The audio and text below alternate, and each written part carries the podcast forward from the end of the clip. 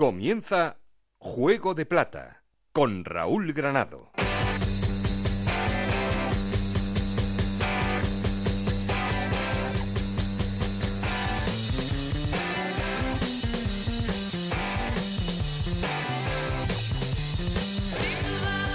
¿Qué tal? Muy buenas, bienvenidos al capítulo 25 de Juego de Plata, el podcast de Onda Cero en el que os contamos todo lo que pasa en la Liga 1-2-3 y en Segunda División B. El Huesca vuelve a ser líder de segunda tras el empate a uno ante el Cádiz en el Carranza en el partido que cerraba la jornada 32 y todo esto porque el Rayo Vallecano caía con el Sporting de Gijón en un partido con sabor a primera división. Se frena la racha de 10 partidos sin perder del Rayo y continúa la del Sporting que ya suma 5 victorias consecutivas. El equipo de Rubén Baraja que es candidato a todo tercero a dos puntos del Rayo. Cuarto es el Cádiz después de sumar ese punto ante el Huesca. Quinto el Granada que consiguió una victoria in extremis ante el Numancia en el estreno de Pedro Morilla en el banquillo nazarí. Y sexto es Osasuna que ganaba al Barça B. Y por abajo la Cultural Leonesa sigue marcando el primer puesto de descenso tras empatar ante el Albacete. El Córdoba sigue soñando con salir, sumó un punto importante el equipo de Sandoval ante el Oviedo y empatados a 19 puntos están Lorca y Sevilla Atlético. El filial sevillista, eso sí, quedaba una de las sorpresas de la jornada ganándole al Zaragoza. Y como cada capítulo, luego os contamos cómo está la segunda división B con nuestros compañeros Montserrat Hernández y Adrián Díaz desde Onda Cero en Elche. Ya sabéis que tenemos un perfil de Twitter que es arroba juego de plata y un correo electrónico juego de plata ocr. Aquí conmigo hoy no está el cerebro de este programa, que es Alberto Fernández y está de vacaciones, con Ana Rodríguez, que sí está en la producción, y con José Dionisio Lago en la parte técnica. No estoy solo porque... Esto es Juego de Plata el podcast de Onda Cero en el que te contamos todo lo que pasa en Segunda División.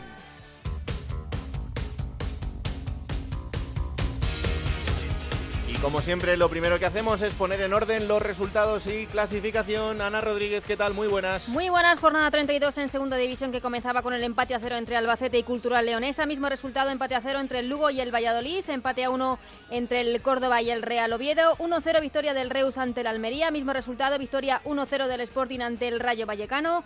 1-0 también ganaba el Alcorcón al Nastic de Tarragona. 0-1 victoria del Sevilla Atlético ante el Real Zaragoza. 0-2 ganaba Osasuna al Barça B, 2-0 ganaba el Tenerife al Lorca, 1-0 victoria del Granada ante el Numancia y la jornada terminaba con ese empate a 1 entre Cádiz y Huesca. Con estos resultados, el Huesca es líder con 58 puntos, uno más que el Rayo Vallecano, los dos en puestos de ascenso directo, Sporting de Gijón con 55, Cádiz con 55, Granada con 52 y Osasuna con 50 jugarían los playoffs por el ascenso. Séptimo es el Oviedo que también tiene 50 puntos, octavo el Real Zaragoza con 49 puntos, noveno el Valladolid con 48, los mismos que tienen Numancia y Lugo, decimosegundo es el Tenerife con 46 puntos, decimotercero el Albacete con 44, decimocuarto el Reus con 41 puntos, decimoquinto el Alcorcón con 38 puntos, decimosexto el Barça B con 37 puntos, los mismos que tiene el Almería, decimoctavo el Nastic con 36 puntos y en puestos de descenso Cultural Leonesa con 33 puntos, Córdoba con 32, Lorca y Sevilla Atlético con 19 puntos. Pues así están los resultados y la clasificación, así que como siempre vamos a hacer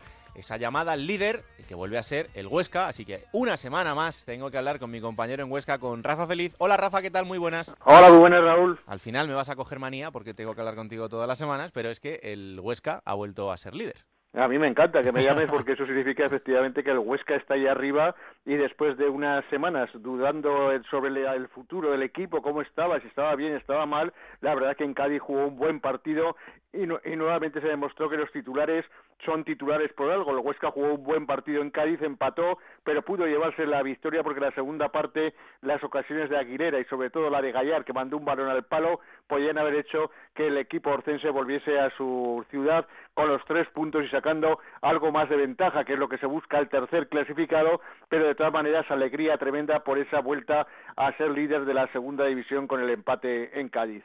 Lo que se demuestra también es que cuando el equipo no tiene lesiones, eh, vemos la mejor cara.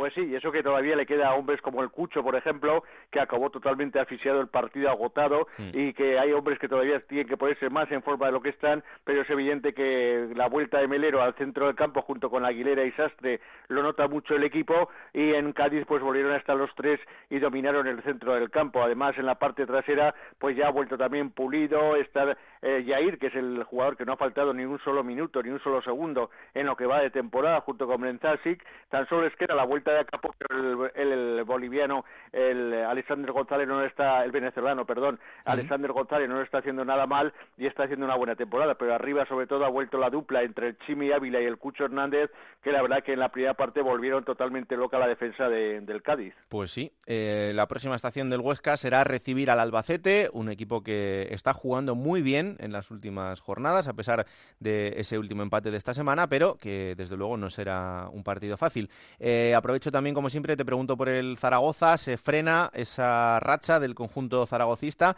y bueno, no sé si en el partido en el que quizá menos esperaba.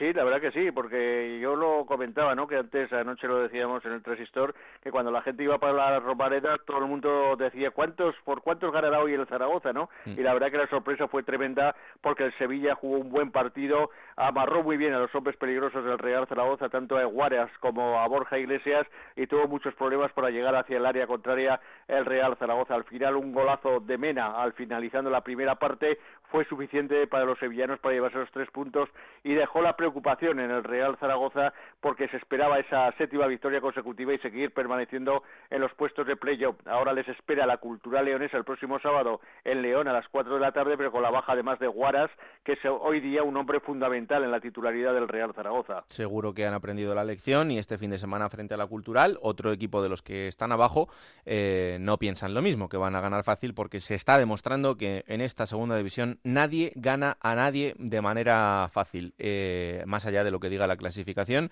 y de cómo, y de cómo estén los equipos. Vamos a hablar con un protagonista ahora del Zaragoza. Gracias, Rafa. Un abrazo. Vamos a saludar, como decimos, a uno de los grandes protagonistas del conjunto zaragozano.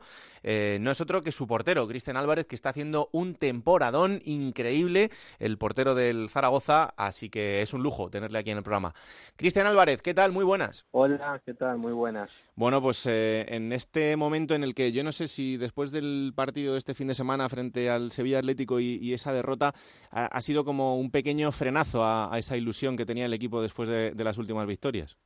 Sí, sí, sí, sobre todo en lo deportivo, porque veníamos de una racha de seis partidos seguidos ganando y, con un envión importante y, bueno, hemos tenido este desliz, esta, esta derrota que, obviamente no, nos baja un poquito de, de, la, de la alegría que estábamos viviendo, pero no cambia la ilusión que, que sí intacta, que es la de entrar en playoffs. Es que con, con, esta igualdad que hay entre los primeros, yo diría que incluso hasta el decimosegundo, eh, hace que, que, una derrota, sí es verdad que te pegue ese pequeño frenazo, pero que las ilusiones sigan intactas porque estáis solo a un punto del playoff. Claro, estamos muy cerca, exactamente. Fíjate los Asuna que estaba décimo primero, me parece, y ahora está eh, subido cinco puestos en una jornada, entonces eso indica de que sí, como bien dijiste, eh, son 12 equipos que estamos prácticamente peleando por lo mismo, entonces se hace muy intenso todo y uno o dos partidos pueden cambiar muchísimo lo que es el esquema de la clasificación. Hmm. Es que si os dicen a vosotros hace un par de meses que ibais a estar ahí ahora, eh, la verdad es que eh, habría sido bastante increíble porque ha sido una temporada de un sub y baja constante para el Zaragoza. Sí, sí, sí, sobre todo no lo esperamos porque estábamos también mirando un poquito hace, no mucho, pero unos dos meses y medio atrás estábamos mirando por el tema de, de la tabla de abajo, entonces de repente empezamos a repuntar, nos empezaron a salir las cosas mejor, los resultados empezaron a dar y, empezamos a mirar hacia arriba. Y bueno, ahora hay que mantenerse ahí, ¿no? ¿Y esto es solo fútbol, Cristian, o lo psicológico a veces también ayuda mucho más para que las dinámicas sean buenas? Claro, bueno, yo creo que el fútbol es un porcentaje altísimo de, psicológico, emocional. Tiene muchísimo que ver lo que es la confianza que, tienen los equipos, eh, la confianza que, que, cogen los jugadores a nivel individual, eso marca mucho, claro que lo psicológico entra. Mm. ¿Y qué ha cambiado en, el equipo, en esta, en esta buena racha, en esta buena dinámica? Mm, yo creo que empezamos, o sea, seguimos trabajando, confiando en lo que veníamos haciendo, en los momentos más difíciles seguimos insistiendo en que los resultados iban a llegar si seguíamos entrenando con la misma intensidad, si veníamos eh, trabajando de la misma manera, eh, eh, con la misma unión, sobre todo dentro del vestuario, y bueno, la verdad que ganamos un partido, ganamos el siguiente, ya el tercero lo afrontamos con más confianza y eso empezó a generar como una pelota de, de nieve que empezó a crecer. Ahora tuvimos el primer bajón después de esas seis victorias y eso marca una pauta que, que nos va a indicar un poquito, sobre todo si podemos aprender de esta, de esta derrota y, y además de no, de no caernos, ¿no? Mm. Em, es fácil decirlo ahora, pero al final el, discurso resultadista es el que nos lleva a veces al, a analizar el, fútbol solo con los resultados, ¿no? Y, quizá un hombre como, como el Míster, como Nacho González, em, que llegó a estar bastante discutido por la, como decíamos antes, por esa eh, posibilidad de mirar más hacia abajo que hacia arriba, pues eh, al final los resultados y la tranquilidad le dan esa dinámica positiva, esa capacidad de revertir la situación, igual que a vosotros, los futbolistas. Claro, sí, es, es que en el, fútbol, como vos decís, como es un deporte tan emocional y además que, que, atrae un caudal de gente tan importante, eso hace que la presión sea aún mayor en una ciudad como es Zaragoza, un equipo que, que, es grande, que, que, tiene mucha demanda y exigencia de, ascender a primera, entonces se vuelve todo muy muy exitista, ¿no? Entonces los resultados indican un poquito si la cosa va bien o mal. Eh, yo creo que lo importante en el fútbol es mantener eh, un equilibrio y, y sobre todo soportar un proyecto que, que, aunque sea un año, un año y medio, ¿sabes? A veces es, es, difícil mantenerse confiando cuando las cosas van mal, pero yo creo que es una de las claves para, para que los proyectos triunfen en cualquier índole de la vida, me parece, más allá del fútbol también. Sí, sí, desde luego. Oye, ahora que ha pasado el partido y, y que ya da lo mismo, eh, ¿fue mano de Tequi o no? Ah, la vi, sí, fue mano, fue mano clara, mm. Lo que no sé si fue adentro o fuera. Eh, esa es la duda. Pero bueno, eh, vos, bueno, otras veces, a veces no, no, no, la balanza se inclina a favor nuestro, a veces se inclina a favor del rival. Yo soy, soy un partidario de que en el fútbol y en una temporada que, que tarda, que dura 42 partidos, el balance siempre es el, cero, o sea, siempre es justo. Hmm. Y lo bonito, lo bonito de esta categoría también es que te llega un equipo como el Sevilla Atlético que podría estar en, esta situación tan complicada en la que a lo mejor a estas alturas del año los chavales estén pensando en otra cosa, pero al final compiten, compiten muy bien y consiguen ganarle a un equipo que está aspirando para todo lo contrario. Sí, bueno, no sé si es tan bonito para nosotros ahora. Hombre, para vosotros no, pero para la categoría en general, eh, por la igualdad. Se hace interesante, se hace interesante. Yo creo que el fútbol tiene que ir cada día acercándose más a eso, porque porque eso habla de la igualdad que hay en, en todo en todos los equipos y es lindo, es lindo porque la gente lo disfruta, la gente de, de, toda España está disfrutando de lo que es una, una segunda que, que se hace muy disputada y eso yo creo que es la esencia un poquito de, del fútbol, ¿no? De que los equipos puedan mantenerse hasta el final con posibilidades y con ilusión. Hmm. Yo tengo la, teoría y la defiendo durante toda la temporada de que la segunda división española, sobre todo la de este año, puede llegar incluso a tener más nivel que algunas ligas de primera división europea, pues no sé, la holandesa, la belga, eh, no sé, yo creo que, hay jugadores y equipos eh, que juegan un fútbol muy interesante.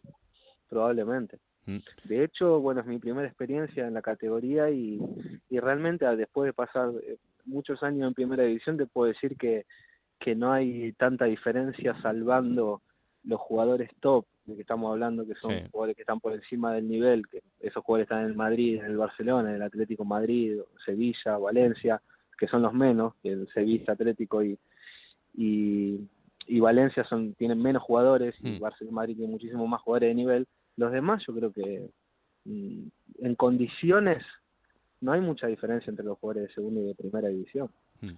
después está la cabeza, después están otras cosas, pero, pero bueno, eso también lo que hace que sea tan disputado, porque no hay tanta figura que destaquen o que marquen tanta diferencia, sino que es más parejo. y sobre todo porque ya se ha desterrado también la idea de que en segunda división no se puede jugar bien al fútbol. Yo creo que hay equipos que están demostrando que esto no es así. Muy bien, exactamente. Y además que hay campos en, en donde se puede jugar bien al fútbol, que quizá eso hace unos años atrás no sucedía tanto. Ahora los campos están muy regularizados, entonces los equipos se, animan más a jugar desde atrás. Están, yo no, no noto diferencia entre jugar en segunda o en primera, hmm. salvo lo que te dije antes, los equipos que marcan tanta diferencia. Claro. De hecho, hay 10 hay diez equipos que, que históricamente son equipos que han tenido más repercusión quizás en primera que en segunda. Sí, sí. Hoy, en día. Desde luego que sí. Oye, ¿y en el vestuario del Zaragoza se nombra mucho la palabra ascenso o no? ¿O esto es eh, semana a semana? se, se, tiene en mente, se nombra, por supuesto que se nombra eh, en nivel ilusión, se cree en eso. Después, obviamente, que nosotros trabajamos partido a partido, no estamos pensando en, en el ascenso, sino que sí que lo imaginamos y nos ilusionamos con ello y lo, lo, lo pensamos, pero no, no es una obsesión, sino que estamos obsesionados con el siguiente partido, que es la cultural, que es un, rival durísimo. Hmm. ¿Y tú cómo estás? Porque como sigas así te van a hacer una estatua en Zaragoza, ¿eh? No, bueno, sí. La verdad que me encuentro muy bien, muy agradecido, muy agradecido al club, muy agradecido a la gente que, que de entrada me ayudó muchísimo a ponerme a tono, a ponerme al 100% y, y bueno, a medida que, que fue avanzando la liga fui encontrando mi nivel. Hmm. Ya con, con, tu edad, con 32 años, que yo creo que es una edad perfecta para, para un portero, ¿estás en, en tu máxima plenitud? Espero estar empezando esa máxima plenitud. Qué bueno.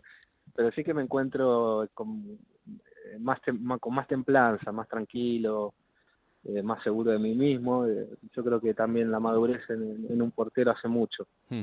Oye, y en lo personal, eh, ¿cómo estás viviendo el, cambio de pasar de haber vivido, tú has vivido en ciudades grandes españolas como Madrid o como, como Barcelona, a estar ahora en, en, Zaragoza, una ciudad un poquito más pequeña, pero con, con un ambiente también cultural y con, con un, una serie de, de valores importantes? Sí, pues muy bien, pues disfrutándola mucho disfrutándola mucho, aprendiendo también mucho de, de la cultura, de idiosincrasia de, la gente de aquí, del viento, que hace mucho viento. sí, eso sí. Y, y, sobre todo disfrutando del fútbol, disfrutando de, de, la ciudad a través del fútbol, que es una ciudad que, que respira fútbol, que siente fútbol y que prácticamente es un, un tema eh, del día a día en, en toda la gente de aquí de Zaragoza. Hmm. Siempre se ha destacado de ti una faceta que es eh, tu faceta personal en cuanto a tus inquietudes eh, literarias o tus inquietudes eh, más allá del fútbol. Y em, a mí, sinceramente te lo digo, para alguien que, te conoció en, Vallecas en esa etapa en el Rayo, siempre me ha parecido que lo que destacábamos de ti es lo que mm, podría o ojalá fuese la normalidad en el mundo del fútbol, igual que lo es en otros ámbitos de la vida, que la gente tenga inquietudes más allá de, lo que es su profesión y de lo que es el, mundo del deporte y el mundo del fútbol. Pero sé si ahora, con el paso de los años, te estás, encontrando vestuarios en los que la gente le interesan más cosas, más allá de su día a día en el fútbol. Sí, yo creo que lo, cada persona tiene intereses y en, dentro suyo tiene sus, sus, sus intereses además de su profesión. Quizás yo eh, me largué a hablarlo en su momento, o lo conté, o marcaba un poco la diferencia porque iba a entrenar en metro en su momento en el rayo, entonces eso llamó la atención. Mm. Pero yo creo que la gente, las personas tienen interés en, toda, en todas las índoles más allá del trabajo, la profesión. Lo que está bueno es que vayamos despertando, como un mensaje en ese sentido, que todos vayamos despertando y, tomemos esa responsabilidad de, de, saber que la vida va mucho más allá de lo que es lo material o de lo que es el trabajo.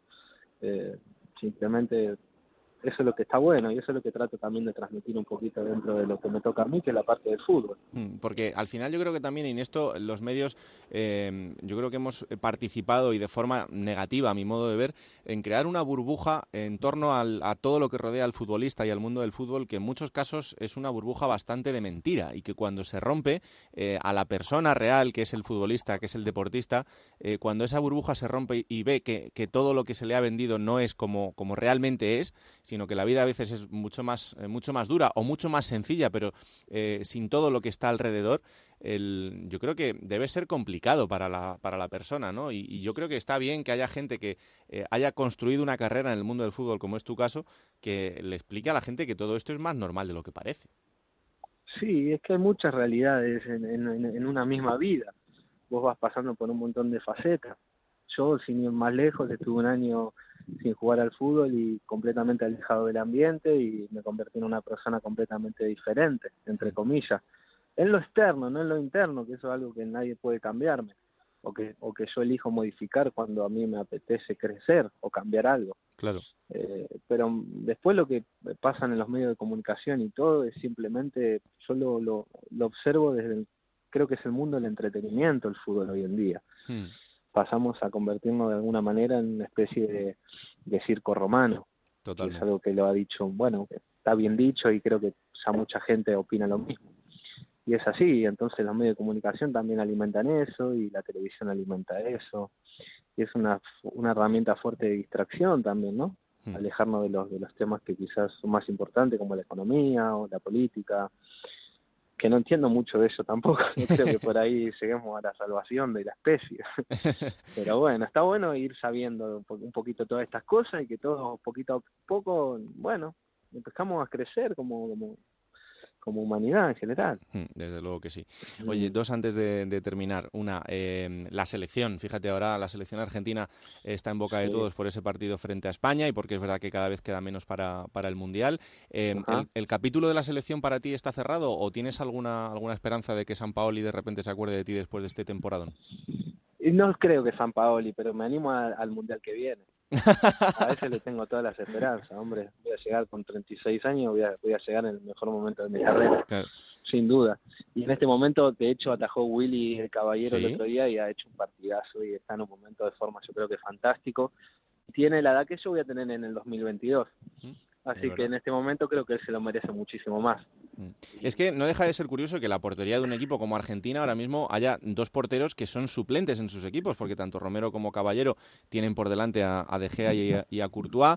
Em, y, claro, y con esas te plantas en un mundial, que es verdad que son porteros de garantía por su trayectoria, ¿no? Pero es curioso. Sí, es curioso, es cierto. No es algo que se dé muy típico, de hecho no creo que haya ningún equipo que juegue el mundial que vaya a tener porteros que no estén jugando. Pero bueno, es la situación que hoy actualmente vive en Argentina. Hmm. Vive Argentina con, con, respecto a su portero, que son porteros de grandísimo nivel, pero que se han encontrado quizás dos monstruos como Courtois y, David, que son porteros, bueno, están en otro nivel también y, y no, han podido jugar. Mm, no sé qué más decir de eso. ¿Y cómo, cómo ves al equipo para el Mundial? Bien, yo creo que Argentina es favorita siempre. Lo que quiera Leo, Sí, lo mismo que España bueno, está claro que es el mejor jugador del mundo. Claro. Y, él lo que vaya a hacer en un mundial no creo que vaya. A mí personalmente no me va a cambiar la admiración que siento por él. En un mundial es un es, se da es especial, o sea, son partidos a todo nada, en un partido te puede salir mal la cosa y quedas afuera, pero bueno, yo creo que todos opinamos que el fútbol le, tiene que dar ese regalo por todo lo que nos ha brindado durante tantos años, ¿no? Hmm. Tres semanas, en tres semanas te recibe tu Rayo Vallecano en Vallecas. Imagino que eso. semanas falta. Sí. Qué lindo. va, a ser, va a ser un partido muy especial, ¿no? Pues sí, me apetece mucho ir. Apetece mucho ir, estar, jugar de nuevo en ese campo. Eh, además, siento que va a ser un partido importantísimo a nivel clasificación, ¿no? Hmm. Vamos a estar ahí peleando los dos arriba. Sí, sí. Entonces va a ser especial. Espero ser bien recibido y luego que no me que no me puteen tanto en el transcurso del partido porque va a ser un partido intenso. Ya, ya, sabes que no, que recibido vas a ser recibido muy bien porque dejaste un grandísimo recuerdo en, en Vallecas y en esa portería. Así que solo puedo desearte lo mejor en, en, lo que queda por delante, que es ese tramo más bonito de la temporada en el que se va a decidir absolutamente todo. Y ya te saludaré en tres semanas ahí en esa, en esa puerta de vestuarios. Eh, Cristian Álvarez, portero de Zaragoza que haya muchísima suerte y que vaya muy bien, ¿vale? Gracias. Un abrazo muy fuerte. Un abrazo. Un auténtico fenómeno, Cristian Álvarez, otra de esas bendiciones de la categoría, claro que sí. Bueno, vamos ahora hasta Cádiz porque, eh, como bien nos decía, allí se jugaba el último partido de la jornada, hablábamos antes del Huesca y también hay que hablar de lo que ha supuesto ese empate para el conjunto cadista. Compañero en Cádiz, Manolo Camacho, ¿qué tal? Muy buenas.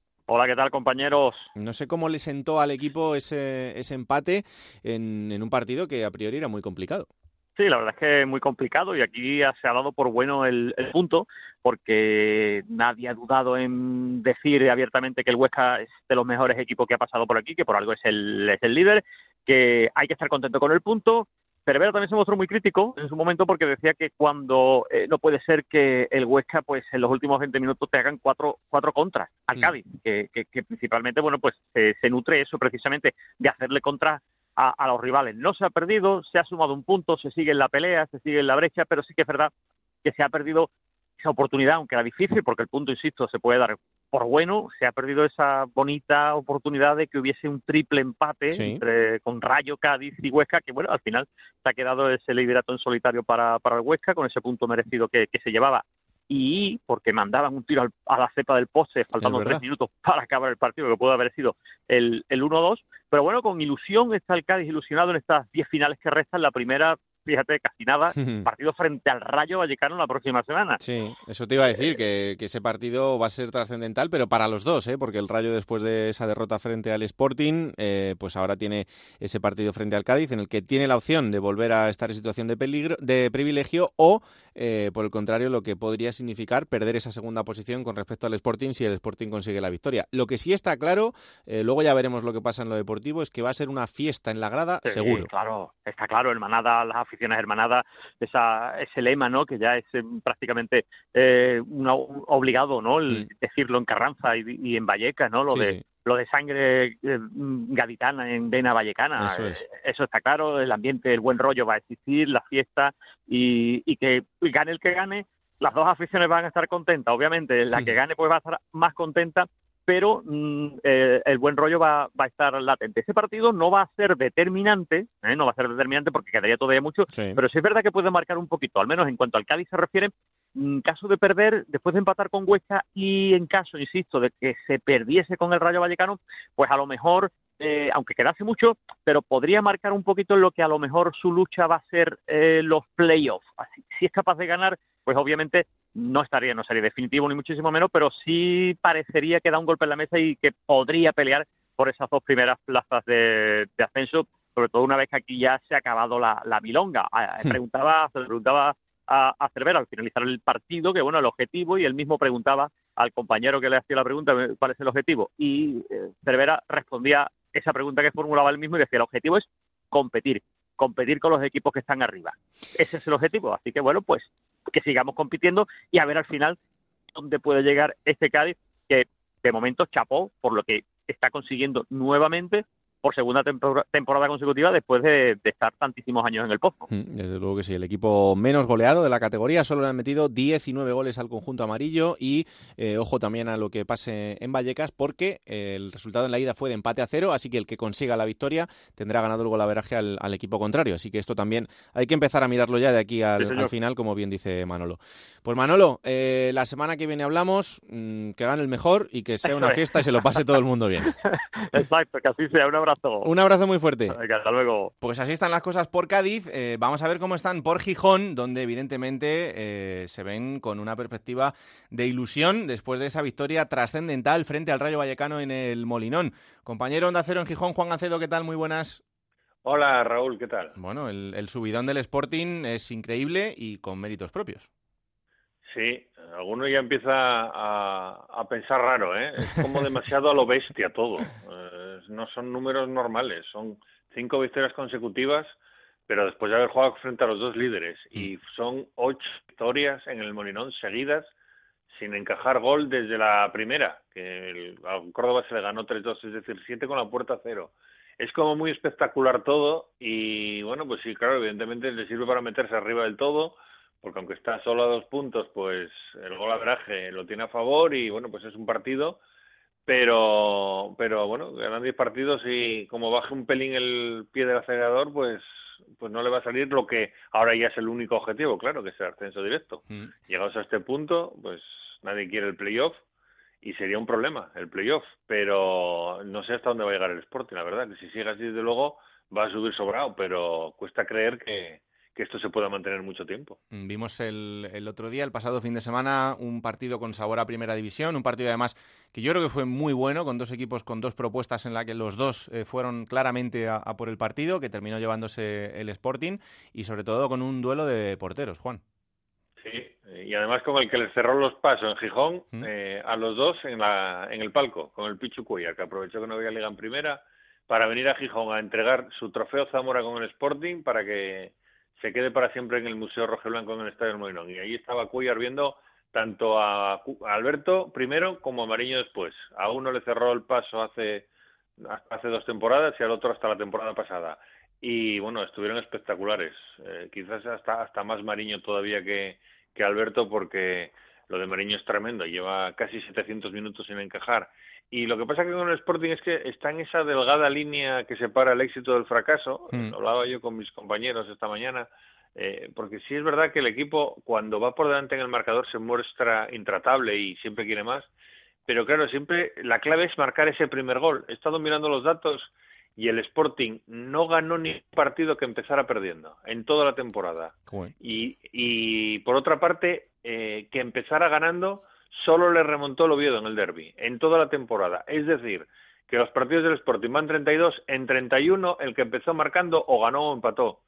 Eh, tanto para bien como para mal. Así que esa eh, clave es marcar el primer gol. Le pasó en Huesca, marcó primero y ganó. Le pasó con el Rayo, marcó primero y ganó. Y le pasa en cada partido en el Molinón. Hasta el 1-0 puede pasar cualquier cosa. Como marque primero, el contrario está muerto. Y al revés, como empiece perdiendo, le cuesta, bueno, tanto que nunca ha remontado un partido en todo lo que va de liga. Mm. Eh, es un dato curioso, pero, pero yo creo que es fundamental para saber lo que puede ser estos 10 partidos de liga. Va a ir a Almería. Si empieza ganando, pues seguramente se va a traer los tres puntos. Pero como empiece perdiendo, tiene muchas papeletas de regresar como máximo con un punto. Así que vamos a ver qué es lo que sucede. Además, el Sporting en las salidas le ha costado un poquito más. Es verdad que esa tendencia ha cambiado en los últimos encuentros, pero eh, vamos a ver qué, cara ofrece el equipo de Rubén Baraja, que, como decimos, está en una grandísima sintonía en este momento, un gran momento, y, por tanto, pues eh, será un candidato a absolutamente todo. Del penalti no te digo nada. ¡Hala! Un abrazo muy fuerte. Hasta luego, Raúl. Adiós, chao, chao. Bueno, vamos ahora hasta Granada porque este fin de semana debutaba Pedro Morilla al frente del conjunto Nazarí y eh, lo ha hecho con victoria, así que no se puede empezar mejor. Granada, compañero en Onda Cero, Pedro Lara, ¿qué tal? Muy buenas. Hola Raúl, ¿qué tal? Ese debut de Morilla con victoria y bueno, pues que de momento eh, vuelve a colocar al equipo en esa zona de privilegio. Sí, sí, y la verdad es que hay que decir que, ha entrado con fortuna, y eso no es poco, ¿no? Porque en el fútbol la fortuna también es importante, ¿no? Quizás no te acompañe durante toda una larga temporada, pero en momentos puntuales es algo importante que siempre hay que tenerlo a tu lado. Bueno, el de Granada no jugó, no jugó bien ayer, ¿no? El Numancia tampoco lo hizo bien. Yo creo que el resultado más justo seguramente pues hubiera sido un empate, pero mm. bueno, el equipo rojiblanco al final, eh, Pedro Morilla dio entrada a Javier Espinosa, que era un hombre al que Horta tenía postrado de hace ya mucho tiempo. Yo creo que de manera injusta, es verdad. Entrada también de Pedro al terreno de juego le cambió la el, cariz prácticamente por completo al equipo y luego el Granada fue otro y tuvo la fortuna Javier Espinosa de adornarse con, un buen broche de oro, con un buen gol y al final dar la vista a su equipo. Yo creo que una terminación mejor de ese partido nadie lo hubiera imaginado cuando prácticamente el encuentro ya iba iba a su a su término con la idea de todos los espectadores de que, de que iba a acabar empate a cero, ¿no? Pero bueno, mm. al final supo fenomenal y los tres puntos para un Granada que vuelva a meterse de lleno en el lío, Raúl. No sé si le ha dado tiempo a cambiarle mucho la cara al equipo en cuanto a la manera de hacer las cosas o cuanto al once titular, más allá de lo que, de lo que comentabas ahora, Pedro Morilla. No sé, ¿cómo lo has visto?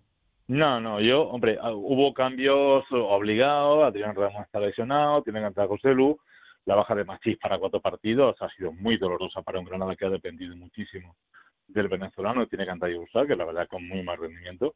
Hmm. En el partido de ayer tardó mucho, creo que Pedro Morilla en cambiarlo. Y luego, bueno, pues entró también Antonio Puerta. Eh, eh, el equipo cambió en algunos jugadores, también entrada de Germán al eje de la zaga, la, la, la, la sanción de Víctor Díaz Hubo entradas de jugadores que aportaron cosas buenas, que aportaron cosas nuevas, pero el cariz general del equipo no fue bueno. Yo creo que todos los aficionados dan, bueno, por un resultado, pues la gente dice, hay muchos que decimos, no es razón, que todos los pasos de Semana Santa se dieron ayer cita en los carnanes para ganar este partido. ¿no? Eh, por lo demás, el Granada no dio una buena imagen, Raúl. Lo mejor, con mucha diferencia, fue el marcador. Es verdad que en otros partidos al final, en los últimos minutos, el Granada ha perdido, pero es cierto que ayer no se mereció ganar y al final la fortuna estuvo de su lado y también el buen hacer porque es verdad que fue un buen gol el de Javi Espinosa. Lo que vaya a cambiar o no de este equipo Pedro Morilla, por el momento para mí sigue siendo una, una gran incógnita. Bueno, el próximo fin de semana tendrá que ir a Lorca para medirse al conjunto Lorquí, que está, como bien sabéis, en esa parte baja de la clasificación y sufriendo muchísimo, prácticamente derrota tras, tras derrota, salvo alguna excepción. Pero no será un partido fácil, seguro, porque tanto el Lorca como el Sevilla Atlético están plantando batalla en sus partidos y si no, que se lo digan. Y hay que recordar, y hay que recordar una cosa, Raúl. ¿Mm? Eh, son las paradojas de la vida, las paradojas del fútbol el entrenador que subió la Granada a la primera división fue Fabri, el actual técnico del Lorca, que lo está pasando muy mal que yo creo que Fabri merece mucho más y que, y que hay que desearlo lo mejor, pero, pero Fabri fue en aquel verano del año 2011 quien subió 35 años después al Granada a Primera División. Claro que sí, seguro que será bonito también el, duelo y emotivo para, para Fabri encontrarse con, contra su, el que fuera su equipo. Gracias Pedro, un abrazo muy fuerte. Un abrazo, Raúl. Así está el Granada, vamos ahora hasta Oviedo porque el conjunto se empataba frente al Córdoba y se queda fuera de los puestos de playoff en ese partido que también ha marcado el devenir de los dos equipos. Compañero Onda Cero en Oviedo, Chisco García, ¿qué tal? Muy buenas. Hola, ¿qué tal? ¿Cómo estáis? No sé cómo está el equipo después de ese empate.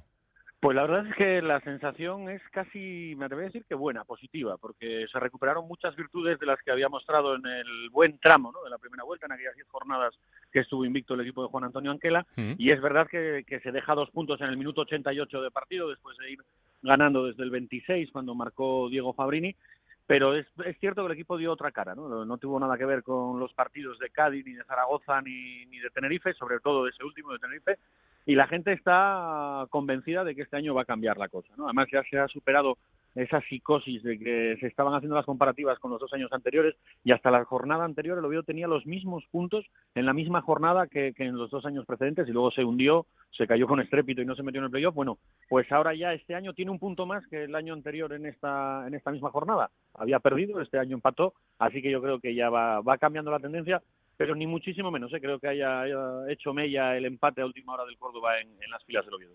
No sé cómo está el portero Alfonso Herrero, porque yo creo que no se le puede eh, echar mucho la culpa de ese gol, pero es verdad que la imagen le deja, le deja tocado.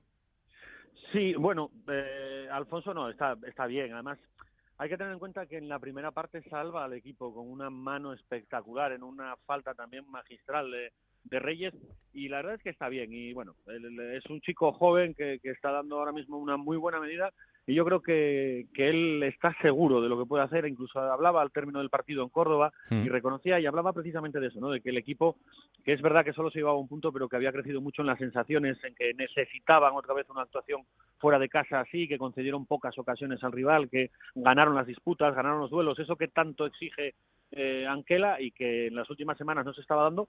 Pero bueno, es que esto está todo tan apretado, esto está todo tan igualado que, claro, un matiz de un gol es lo que le saca al Oviedo ahora mismo del playoff. Pero bueno, falta todavía el partido del Sadar y, queda por eso, pues un gol de diferencia es lo que, lo que deja al Oviedo fuera de playoff. Pero bueno, hay confianza, ¿eh? quedan 10 partidos, tiene 6 en casa, 4 fuera y va a entrar, en teoría, en esa zona un poco más llana de calendario que casi todo el mundo está aprovechando en este año. Eh, próximo rival, Alcorcón, es otro de esa zona baja, pero cuidadito, ¿eh? Es además, eh, sabes que aquí en Oviedo somos muy supersticiosos y bueno, somos muy de mirar cosas raras y siempre se nos han dado mal los equipos que tienen exjugadores, ¿no? Es decir, parece que siempre que viene un exjugador del Real Oviedo de Altartiere eh, hace muy buen partido o marca gol. Bueno, pues en este caso el Alcorcón viene con dos. Viene con Jonathan Pereira, que bueno, es verdad que ahora parece que ha perdido un poco de, protagonismo en, el equipo de, en el Alcorcón, pero también viene con David Fernández, que ese sí tiene el nombre grabado con letras de oro en la historia del Real Oviedo, que fue el autor del gol del ascenso en Carranza y va a estar seguro en el centro de la defensa y yo estoy convencido de que va a tener un muy buen recibimiento. Pero hay mucho temor, ¿eh? el año pasado ganó el Alcorcón aquí y metió en un serio problema al equipo de Fernando Hierro. Bueno, pues eh, será otro de los partidos de la jornada, atentos estaremos a lo que pase en el Tartier, en ese partido entre Oviedo y Alcorcón, eh, en este caso con objetivos diferentes, por arriba y por abajo.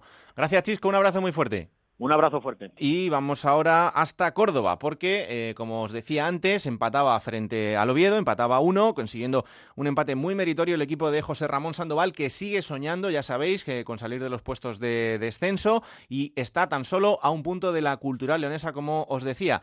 Compañero Onda Cero en Córdoba, Antonio David Jiménez, ¿qué tal? Muy buenas. Hola, Raúl, muy buenas. Pues eh, un empate que sabe a gloria. Un empate que supo a gloria en función a cómo fue el desarrollo del eh, partido y que luego también la jornada ha permitido al Córdoba no distanciarse más, primero de la cultural, que ahora mismo es el marca el cupo de descendidos, y también del ahora Nastic de Tarragona, que es la referencia a la zona de salvación por aquello de que está a cuatro puntos, que era como comenzó la jornada. Se puede entender que el gol de Aitami, por cierto, tres goles en cuatro jornadas, el central Gran Canario, pues hace que, que el Córdoba siga enganchado a esa pelea y un detalle más. El Córdoba en 11 partidos en la segunda vuelta ha hecho los mismos puntos que hizo durante toda la primera vuelta. Por lo tanto, empiezan a salirle parcialmente las cuentas de la permanencia, aunque sabe que sigue teniéndolo complicado y que hay muchos equipos a los que tiene que dar caza si quiere conseguir ese objetivo. Bueno, yendo a corto plazo, hay que ir a Soria este fin de semana para enfrentarse al Numancia y la semana que viene hay que recibir al Lorca. Sí, el partido, el partido ante el Numancia, lo primero el Córdoba, como ya le sucedió en Alcorcón y también en Tarragona, no va a estar solo y las previsiones hacen ver que incluso entre 300 y 400 aficionados puedan estar en las gradas de, los pajaritos arropando a un equipo que le ha, le ha devuelto la, ilusión y bueno, eh, se sabe que el Numancia es un equipo que pierde poco en casa, pero el Córdoba ha cambiado esa dinámica, ¿no? De ser un equipo que prácticamente no ganaba a domicilio, solo lo hizo en la segunda jornada de liga frente al Albacete, haberlo hecho de, de manera consecutiva tanto al Alcorcón como en, Tarragona. Y luego también, evidentemente, el partido del Lorca yo creo que, deja una, una sensación en, el cordobesismo de que no se puede fiar. Está el ejemplo palpable del Sevilla Atlético, que ha dado sustos mm. importantes a clubes que, o equipos que estaban en una situación fuerte, caso del Granada en la primera vuelta o caso del Zaragoza en la en la segunda y, hace que en el Córdoba no haya confianza en el partido y más atendiendo a que una de las pocas victorias que ha registrado el Lorca en esta temporada fue precisamente ante el Córdoba y en el Carrasco. Por lo tanto, en, el Córdoba saben que la cuenta tiene que ir pasito a pasito, piano, pero dicho de dicho de este modo, también es cierto que, la ilusión y, la, y las sensaciones que transmite el equipo son distintas hasta el punto que en el partido ante el Oviedo, que no fue precisamente la mejor imagen del conjunto de la, eh, o de la era de Sandoval, pues eh, sí consiguió puntuar y salvar un, punto que, que, le vino bien ¿no? en su carrera hacia la permanencia. Bueno, pues ahí está el Córdoba que sigue soñando con esa carrera a la permanencia que de momento parece encaminada, aunque queda trabajo por delante. Gracias, Antonio. Bueno, pues eh, vamos hasta León ahora porque la cultural leonesa empataba este fin de semana y eh, está en esa situación en la que no termina de salir de abajo. Eh, es verdad que a priori era un partido complicado porque jugaba frente al Albacete, pero ese empate a cero le deja con 33 puntos, sigue marcando la zona de descenso a Segunda División B a tres puntos del Nastic de Tarragona, que es el primer equipo que está fuera de los puestos de peligro. Compañero León, Carlos Adrián García, ¿qué tal? Muy buenas. Hola, ¿qué tal? Muy buenas, Saúl. Un partido complicado porque además tuvo ocasiones como para habérselo llevado. Sí, complicado en el que además vimos que en la primera parte yo creo que le, le, pesó a la cultural esa presión, ¿no? De, de, haberse obligado casi a, a, ganar y en la segunda, cuando se desperezó, pues tuvo esos dos eh, palos, el taconazo de, de y el lanzamiento del travesaño de, de Iza Carcelén, que podía haber significado los dos puntos. No está teniendo fortuna, a pesar de todo, eh, la cultural en esas acciones. Eh, todo sigue igual, como bien dices, parece que no sale desde esa zona de abajo, ¿no? Mm. Se esperaba que quizás sumando en este, este punto antes del, del resultado de ese Alcorcón Nastic, pues que la cultural pudiera recortar algo. Sigue a tres puntos, pasan las jornadas y lo que además está afectando a la cultural en cierta medida es la presión que está haciendo el, el Córdoba por debajo. Hace unas jornadas prácticamente se le daba por eh, desechado al, Córdoba como, como rival por la permanencia. En ese sentido había tranquilidad, pero ahora mismo, eh, estando tan solo ahí cerquita, pues eh, da la, impresión de que si la, el Córdoba consigue superar a la cultural en algún momento de la liga, podría ser un mazazo importante para, para la cultural, que sí que mantiene el optimismo porque tiene que jugar, por ejemplo, contra el propio Córdoba en el Reino de León y fuera de casa contra el Alcorcón y, y Nastic, también contra el Barça B, que parecen los rivales un poco más directos por esta permanencia, pero no están pintando bien las cosas en, en León. Oye, hablábamos antes de porteros y en el caso de Palazzi, el portero de la Cultural, también, ojo al partidazo, ¿eh? Sí, eh, y no es el primero. El, la primera parte pudimos ver que, que, salvó y de qué manera la cultural, porque si el resultado es un eh, 3-0 favorable al Albacete, no nos extrañaría a nadie, porque tuvo unas actuaciones eh, brillantes que ya lleva además cuajando en las últimas jornadas. Ha tenido eh, pues eh, varios eh, momentos contra el Cádiz, también tuvo varias paradas importantes. Ha quitado a, Jesús Fernández, que por momentos fue el, el portero, el canterano del jugó en el Real Madrid, eh, estuvo en la foto de, de, la décima, si no me equivoco. Sí, sí. Eh, bueno, le ha quitado el, el sitio a, a, Jesús Fernández, que parecía que iba a ser a priori el, el titular y se está afianzando en, ese, en, en, esa portería que, dada la mala defensa que tiene la cultural, pues en muchos momentos le está salvando, porque si no el carro de goles que tendría el conjunto leonés en contra sería mu muchísimo mayor, sin duda, uno de los avales de aquí a final de temporada. Oye, la semana que viene contaremos en qué queda la sanción para Rubén de la Barrera, una de las imágenes del, fin de semana, pero de a priori parece que, podemos estar ante una sanción importante. ¿eh?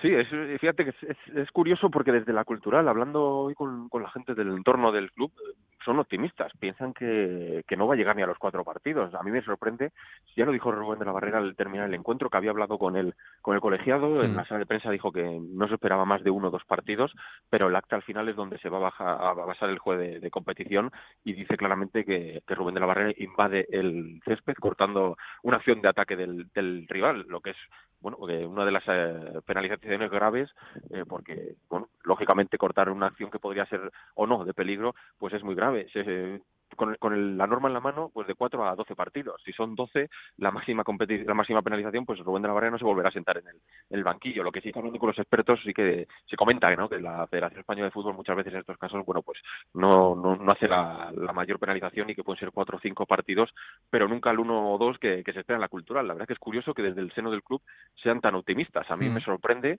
así que veremos lo que sucede este miércoles cuando se decrete ya esa sanción, pero mínimo yo creo que esos cuatro partidos, el del Zaragoza, eh, Tenerife, Granada y Barça B, si no me equivoco, pues eh, Rubén de la Barrera seguro que no va a estar en el, en el banquillo de la cultural en este momento decisivo. Bueno, os lo contaremos en el próximo capítulo, porque ya sabéis que estas decisiones eh, salen el miércoles, así que eh, ya será la semana que viene cuando os contemos qué ha pasado con Rubén de la Barrera y ese partido de la cultural del próximo fin de semana, como bien decía ahora Carlos Adrián, será frente al Real Zaragoza, tiene que recibirlo en el Reino de León, así que partido importante para los dos equipos y que puede marcar también el, futuro próximo de ambos conjuntos. Gracias, Carlos. Un abrazo muy fuerte.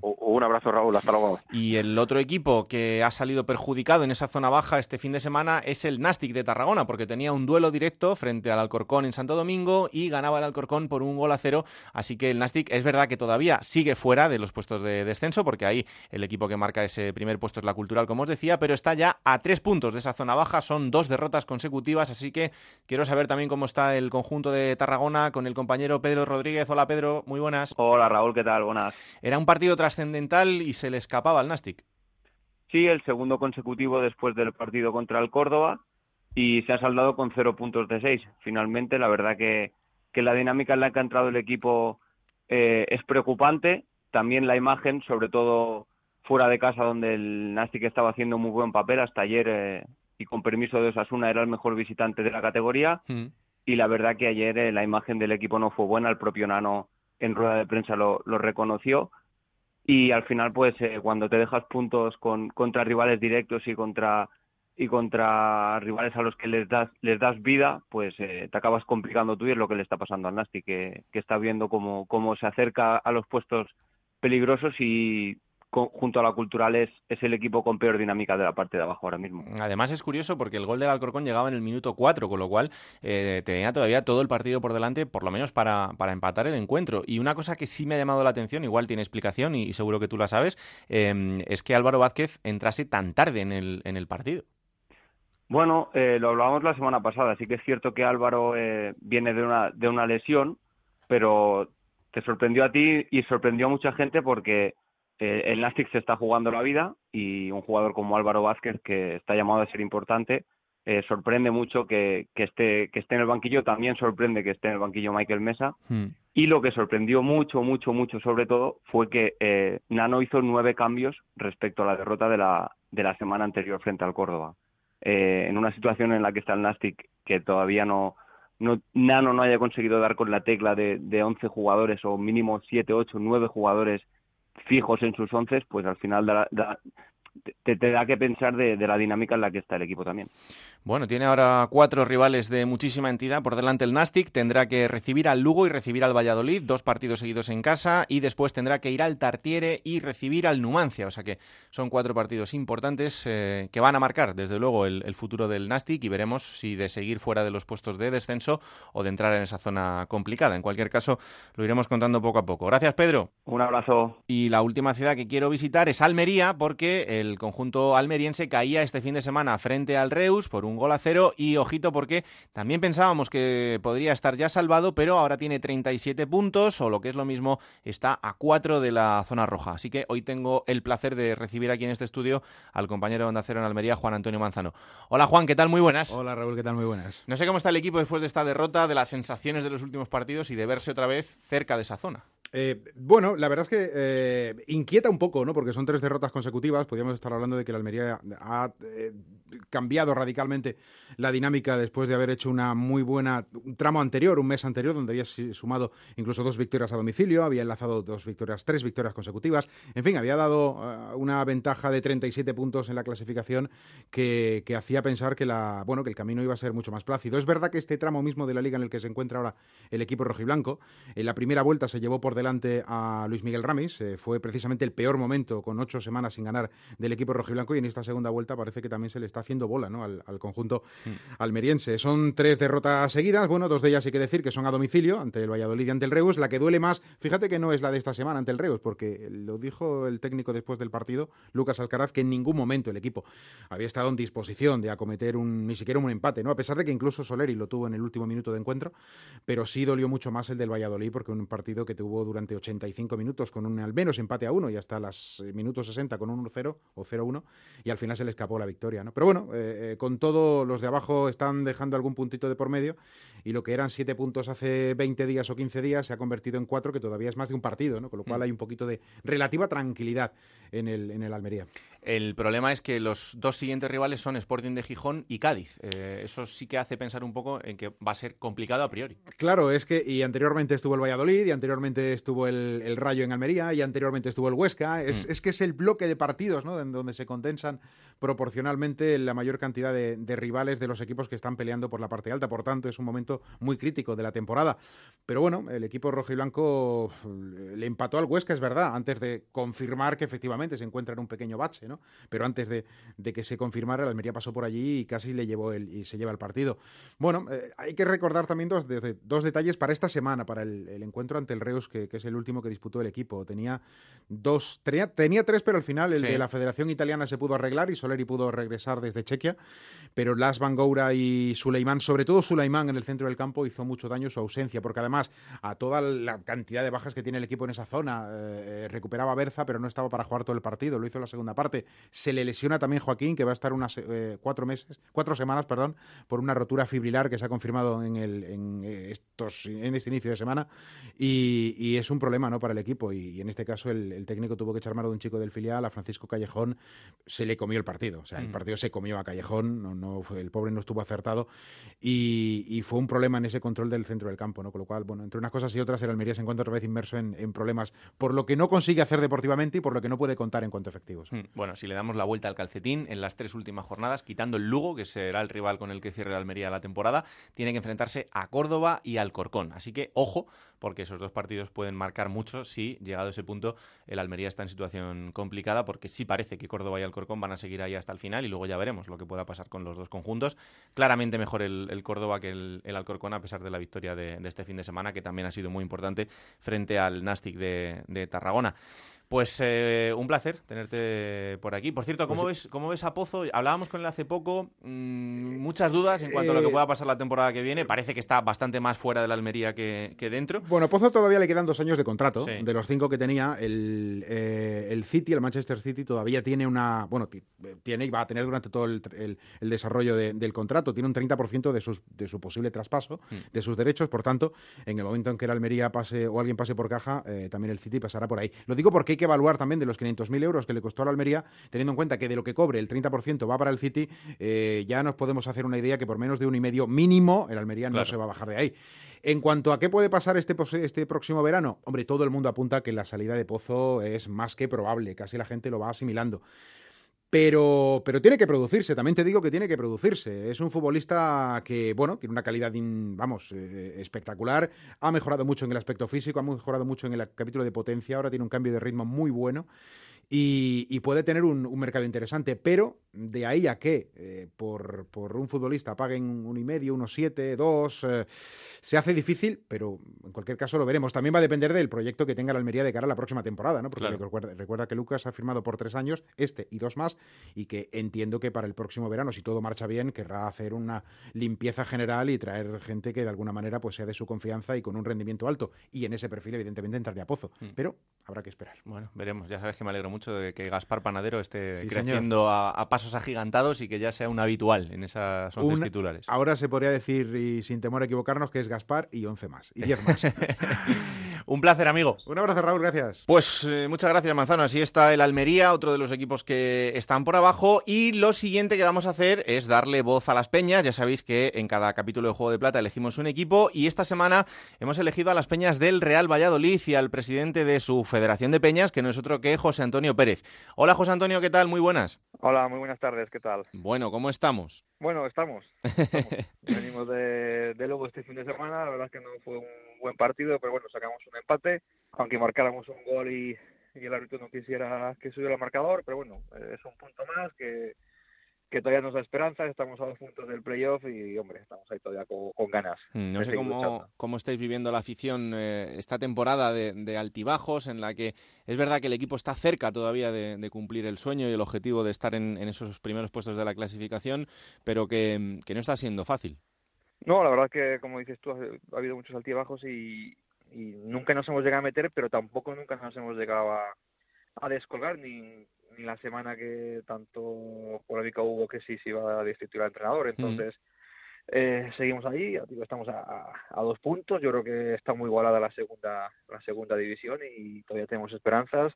Quedan 10 partidos, cinco en casa que encima con tres rivales directos como creo que es Zaragoza, Osasuna y, y Cádiz.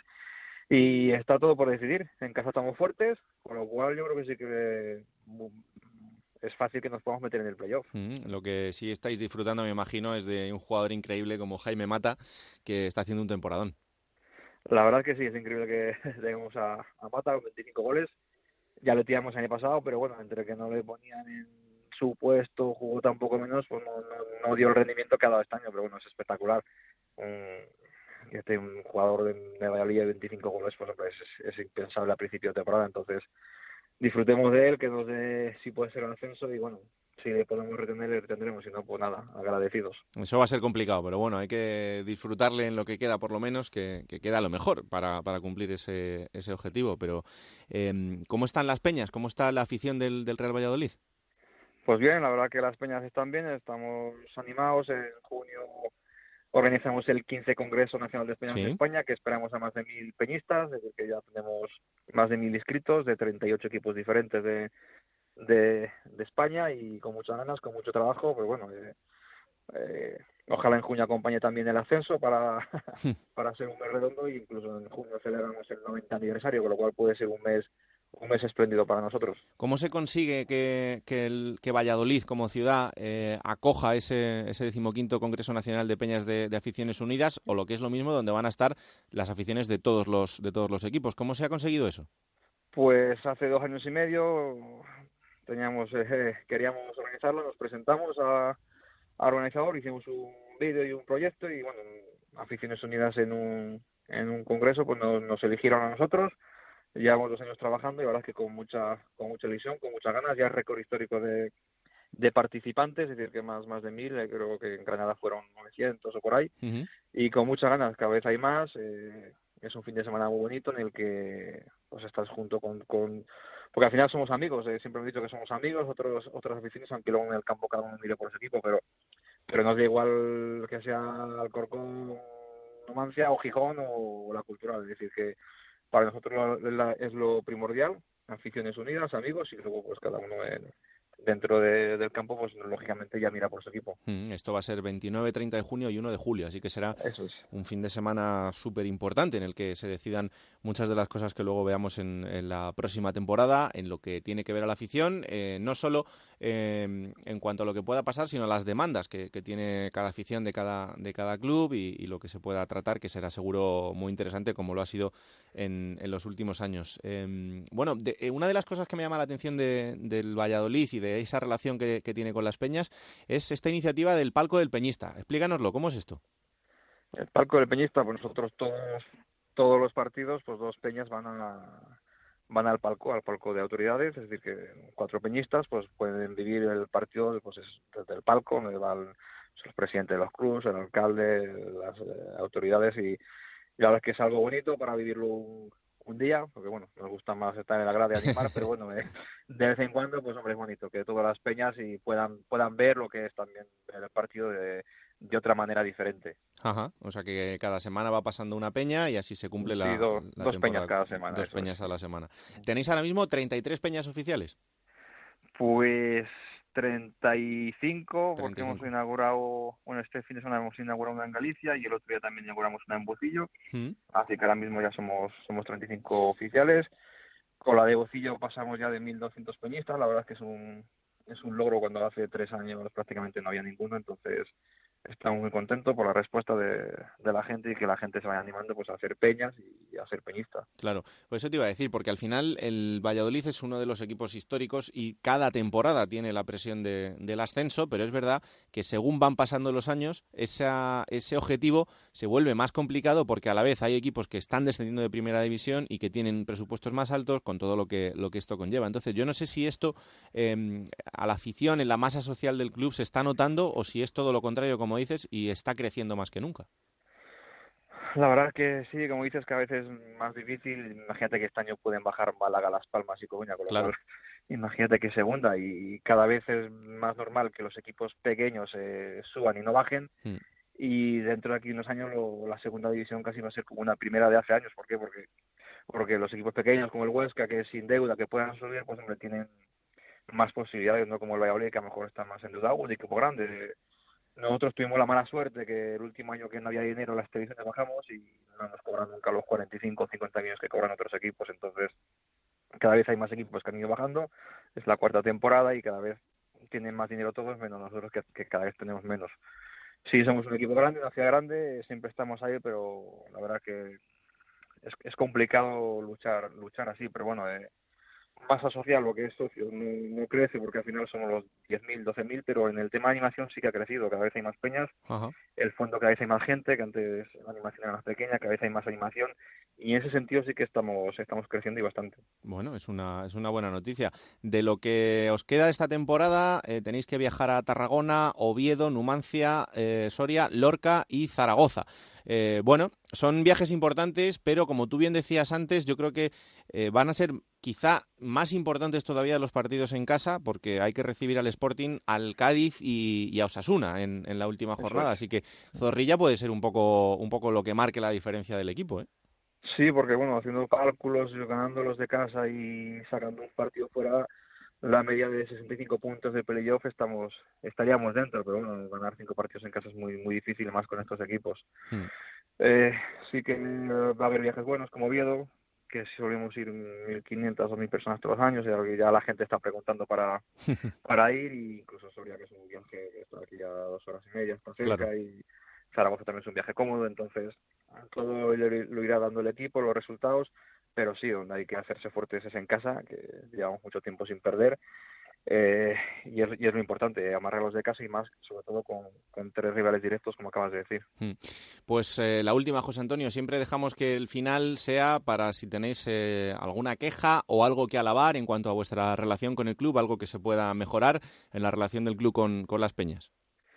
La verdad que no, sinceramente no podemos tener ninguna queja, todos son facilidades, tanto nosotros a ellos como ellos para para nosotros, con lo cual estamos muy muy contentos porque no todo lo que pedimos o todo lo que nos pide siempre estamos porque al final todos miramos por lo mismo eh, todo nos importa el Real Madrid al, al club le importa a nosotros también con lo cual tenemos que ir de, de la mano. Ya digo la verdad que son facilidades incluso ahora con el tema de las pancartas y jugas el propio club nos ha pagado hace las pancartas sinífugas para que las podamos meter en el estadio, con lo cual no, de verdad que no podemos tener ninguna queja. Pues es una grandísima noticia y ojalá que, siga así. Pues eh, José Antonio Pérez, presidente de la Federación de Peñas del Real Valladolid, que haya mucha suerte en lo que queda, que disfrutéis de los viajes que quedan por delante y también de esos partidazos en Zorrilla, que van a ser seguro que muy bonitos, tanto para los espectadores como para vosotros. Así que nada, que muchísimas gracias por atender la llamada del Juego de Plata y que haya mucha suerte, ¿vale? Nada, muchas gracias y esperemos que el año que viene me llames en el programa de, Primera División. Ojalá. Un abrazo. Un abrazo. Pues ahí está, el presidente de la Federación de Peñas del Valladolid, otro más en pasar por Juego de Plata, otro de sus equipos eh, históricos de la categoría, claro que sí. Vamos ahora a conocer la curiosidad de la jornada que ya sabéis que cada semana nos trae el compañero de marca David Marín. Hola, ¿qué tal? Muy buenas. Muy buenas, Raúl. Estamos en Semana Santa y tenemos una muy buena noticia para los seguidores de la Sociedad Deportiva Huesca, sobre todo si nos atenemos a los libros de historia y es que llegar a Semana Santa como líder es sinónimo de ascenso. Todos los líderes que han llegado a esta semana en la primera posición desde que se, sube con el formato actual, dos equipos ascienden directos y cuatro juegan promoción desde el año 2011, todos han ascendido. Lo hizo el Levante en 2017, Leganés 2016, Betis 2015, Deportivo 2014, Elche 2013 nuevamente el Deportivo o anteriormente el Deportivo en 2012 y el Betis en 2011. Todos además subieron como campeones, a excepción de Leganés y de Deportivo, que lo hicieron como segundos clasificados. El último que no subió directo fue el Mallorca, que lo hizo vía promoción en 1997, mientras que para encontrar al último equipo que en segunda división llegó líder a Semana Santa y no ascendió, habría que remontarse 23 años. En 1995, el Lleida era primero por estas fechas, acabó tercero y perdió la promoción frente al Sporting de Gijón. Gracias, David. Lo siguiente, la próxima jornada.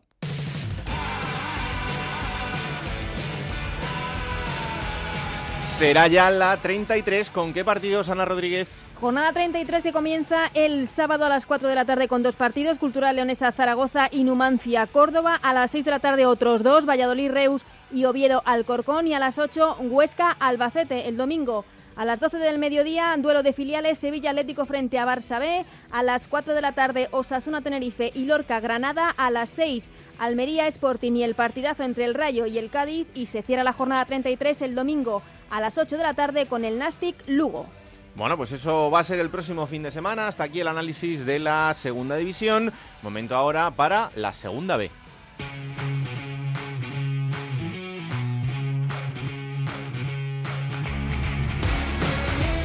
Vamos a repasar todo lo que ha ocurrido este fin de semana en la categoría de bronce del fútbol español y como siempre y para esto nos vamos hasta los estudios de Onda Cero en Elche con Montserrat Hernández y con Adrián Díaz. Hola, ¿qué tal? Muy buenas a los dos. ¿Qué tal, Raúl? Muy buenas. Hola, muy buenas, Raúl. Bueno, pues arrancamos con esa visión general de la categoría de los cuatro grupos de la segunda división B, empezando por el grupo tercero donde el Mallorca sigue líder.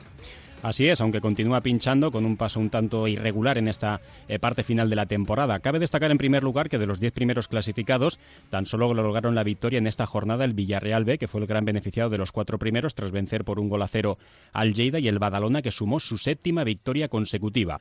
El líder Real Mallorca solo sumó un punto en su salida al estadio José Rico Pérez frente al Hércules de Alicante con un penalti en los últimos minutos de Samuel, muy discutido por la parroquia blanquiazul y que le permitió al equipo de Vicente Moreno eh, mantener en este caso su casillero de derrotas pues en blanco en esta jornada. Por su parte, el Villarreal B, como decíamos, vencía por un gol a cero gracias al tanto de Chuca, al Lleida, que también es un equipo que puja ahora mismo por las cuatro primeras posiciones de la tabla, mientras que el Elche sumaba un empate en el difícil y complicado campo del Club Deportivo Ebro, muy estrecho y de césped artificial. Un Elche que también pudo salvar un puntito en el minuto 89 por medio del gol de Gonzalo Verdu. El Badalona que pasa a ser cuarto y descabalga de la promoción de ascenso al Cornellá y el Badalona que vencía por un, golazo, un gol a dos al Llagostera. Y por abajo principalmente destacar la tremenda goleada del Deportivo Aragón 0-5 ante un Ontiñén de Vicente Parras que hizo aguas en solo un partido, encajó los mismos goles en toda la temporada en solo una encuentro. Destacar también que el Deportivo Aragón ha sumado en las dos últimas jornadas dos victorias, pero pese a ello sigue muy lejos de la permanencia. Vamos al grupo primero, donde se confirma el Rayo Majada Honda como ese líder indiscutible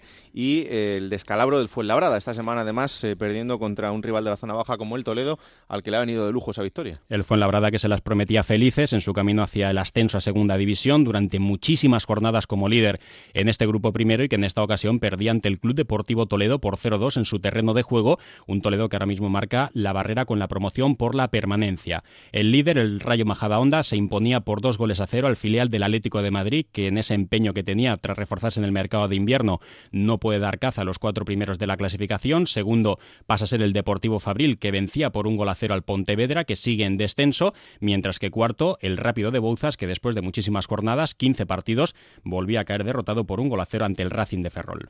Vamos al grupo segundo, donde aquí los tres primeros no fallan. Eh, recordamos también que el encuentro entre el Club Deportivo Mirandés y el Lealtad eh, ha sido aplazado. De esta manera el Mirandés no ganaba y tampoco perdía. El líder, el filial del Sporting de Gijón, vencía por un gol a cero en el campo del Caudal Deportivo, que es el eh, colista de la categoría. Por su parte, el filial de la Real Sociedad, que también sigue arriba, segundo 0-2 en el campo del Leyoa. Y el Racing de Santander, que arañó un puntito en el campo del Burgos, a un tanto. Es cuarto en la clasificación. No ganó nadie de la parte baja de la tabla. El Peñaspor, la Peñaspor eh, caía goleado 4-1 del campo de la Morevieta, Osasuna B 2-4 ante el Guernica, Caudal, como decíamos, 0-1 ante el filial del Sporting de Gijón, mientras que el Lealtad también tendrá que disputar su partido aplazado frente al Club Deportivo Mirandés. Y en el grupo cuarto, el Marbella que se deja dos puntitos y el Cartagena no falla.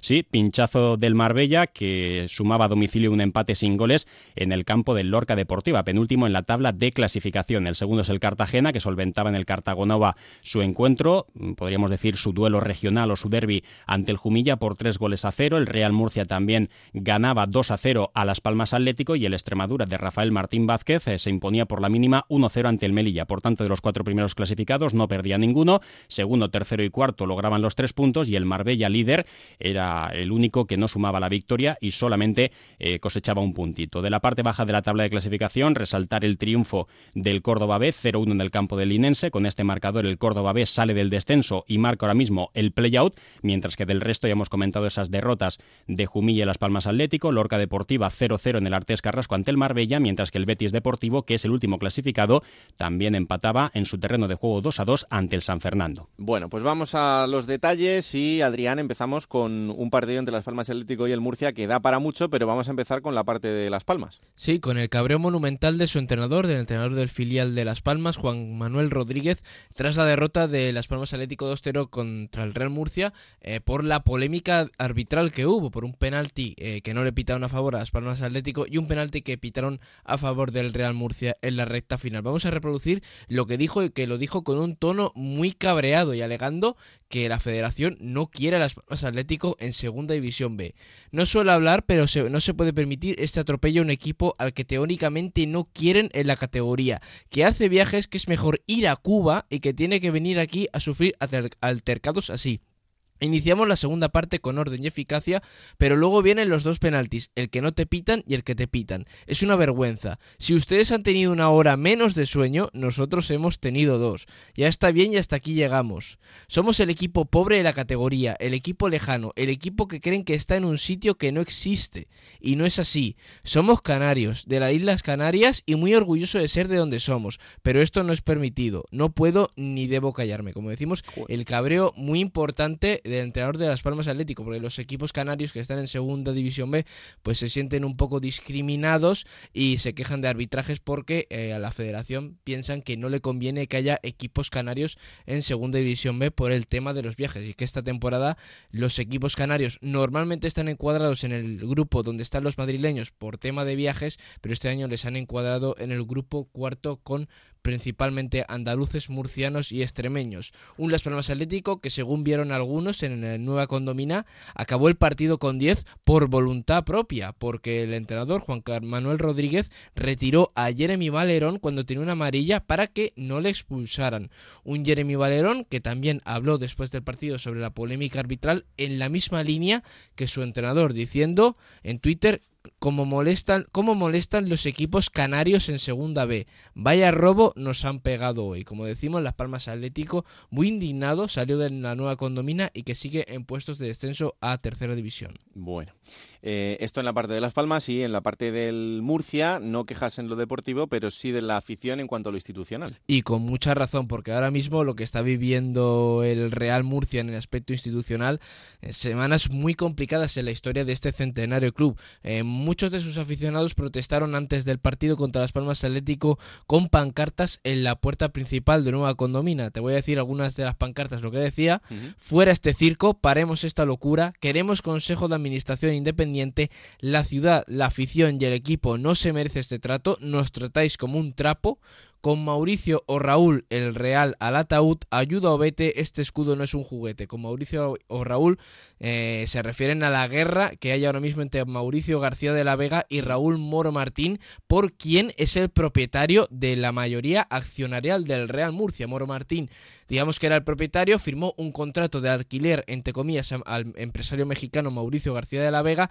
Mauricio García de la Vega cree que ha ejercido eh, una cláusula por la que ahora es propietario, pero Raúl Moro Martín cree que no es así y ahora mismo hay una división por ver quién es el propietario del club y con división incluso entre el mismo consejo de administración donde hay pues Mauricio de gente de Mauricio García de la Vega y gente favorable a Raúl Moro Martín un Mauricio García de la Vega que antes del partido estuvo allí con la afición, eh, con los aficionados que estaban en la puerta de Nueva Condomina para dialogar con ellos, para darle explicaciones. Un gesto que le honra, aunque la gente lo que quiere son hechos y no palabras. Hay que decir también que durante la semana el jugador del Real Murcia, Santi Jara, publicó un vídeo en el vestuario eh, con sus compañeros eh, con una música que la música era había un una vez un circo que alegraba siempre el corazón.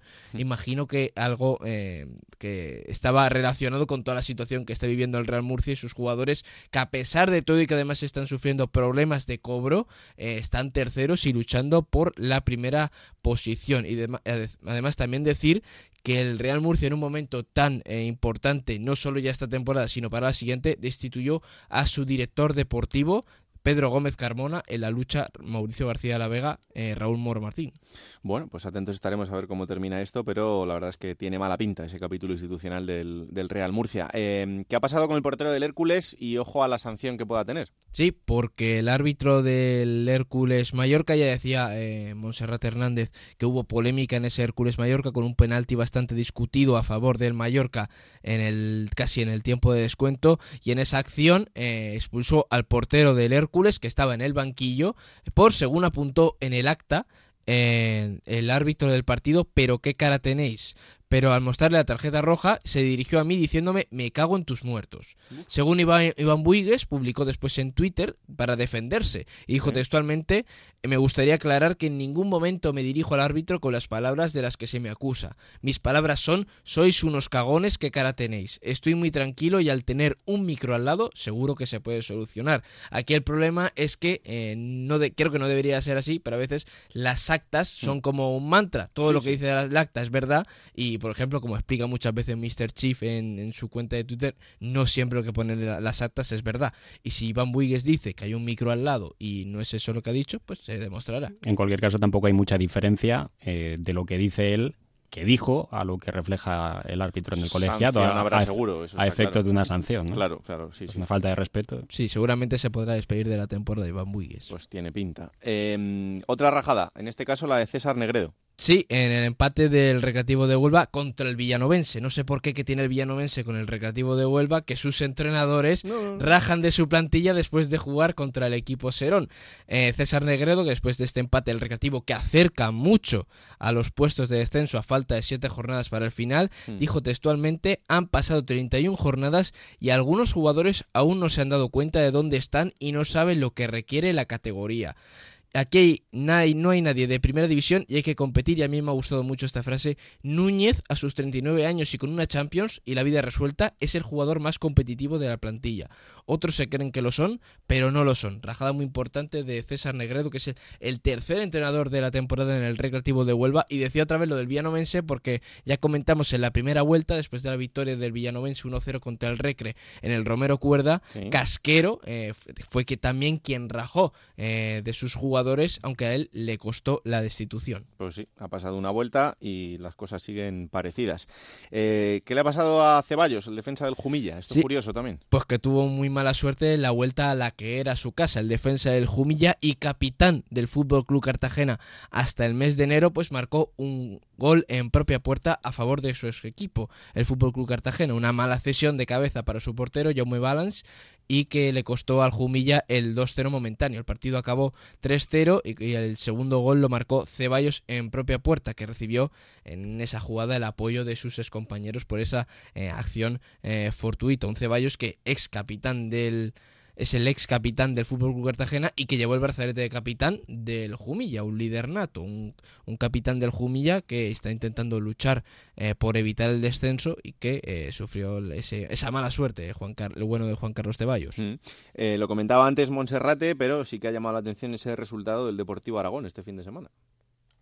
Sí, el 0-5, porque es que es muy llamativo, porque no solo por ese resultado, que es la primera victoria del Deportivo Aragón fuera de casa, era el único equipo de toda la segunda división B que todavía no había ganado lejos de su terreno de juego y lo consiguió 0-5 contra un Ontinien que solo había encajado 5 goles en toda la temporada en el Clariano y en un mismo partido los ha recibido y contra el colista, que está virtualmente descendido. Un Deportivo Aragón que ha ganado más partidos en las dos últimas jornadas que en las 29 anteriores. Ahora lleva tres victorias en liga y solo llevaba una hace, hace algo más de siete días. Mm. Y, eh, además Vicente Barras, que después del partido estaba muy cabreado, asumía la responsabilidad de la derrota, pero estaba muy cabreado con la imagen del equipo, porque no se podía permitir y que además el Ontimient perdió una muy buena posibilidad de acercarse a los puestos de playoffs de ascenso a Segunda División A. Bueno, y lo último que vamos a comentar es que Pedro Munitis es eh, nuevo entrenador de Lucam. Sí, eh, otro entrenador más para un recién descendido a Segunda División B, Pedro Munitis, que la temporada pasada eh, dirigió a la Ponferradina y que también ha sido jugador y entrenador del Racing de Santander. El Racing de Santander, que la única vez que ha sido en esta vuelta a Segunda División B campeón de grupo, lo hizo con Pedro Munitis en el banquillo.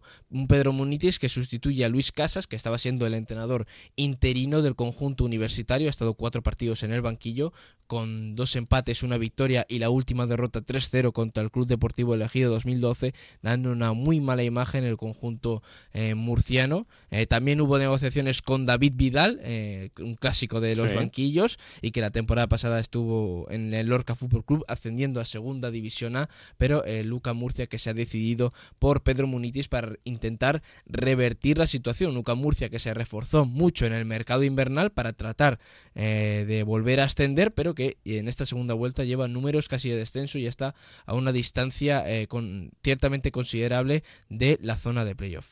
Bueno, pues eh, le deseamos suerte también a Pedro Munitis, un eh, jugador, eh, bueno, sí, muy vinculado al Racing de Santander, también en su etapa en el, en el Real Madrid, y que ahora le deseamos toda la suerte del mundo al frente de Lucán Murcia. Pues hasta aquí el repaso de la Segunda División B, chicos. Disfrutad de esta semana de pasión, no sé si de asueto en, en vuestro caso. así que aprovechar estos días, disfrutar el fin de semana de fútbol y en la semana que viene repasamos y contamos todo lo que pasa en la Segunda B, ¿vale? Así será, hasta luego. Hasta la semana que viene, Raúl. Muchas gracias a los dos. Bueno, pues hasta aquí este capítulo 25 de Juego de Plata, en el que hemos repasado todo lo que ha pasado en Segunda y en Segunda B. Ya sabéis que este es el podcast de Onda Cero, en el que os contamos todo lo que pasa en la Liga 1-2-3, que está disponible cada martes a partir de las 5 de la tarde en ondacero.es para que lo compartáis, lo disfrutéis y le digáis a todo el mundo que existe este programa que hacemos con tanto cariño. Hasta la semana que viene, que la radio os acompañe.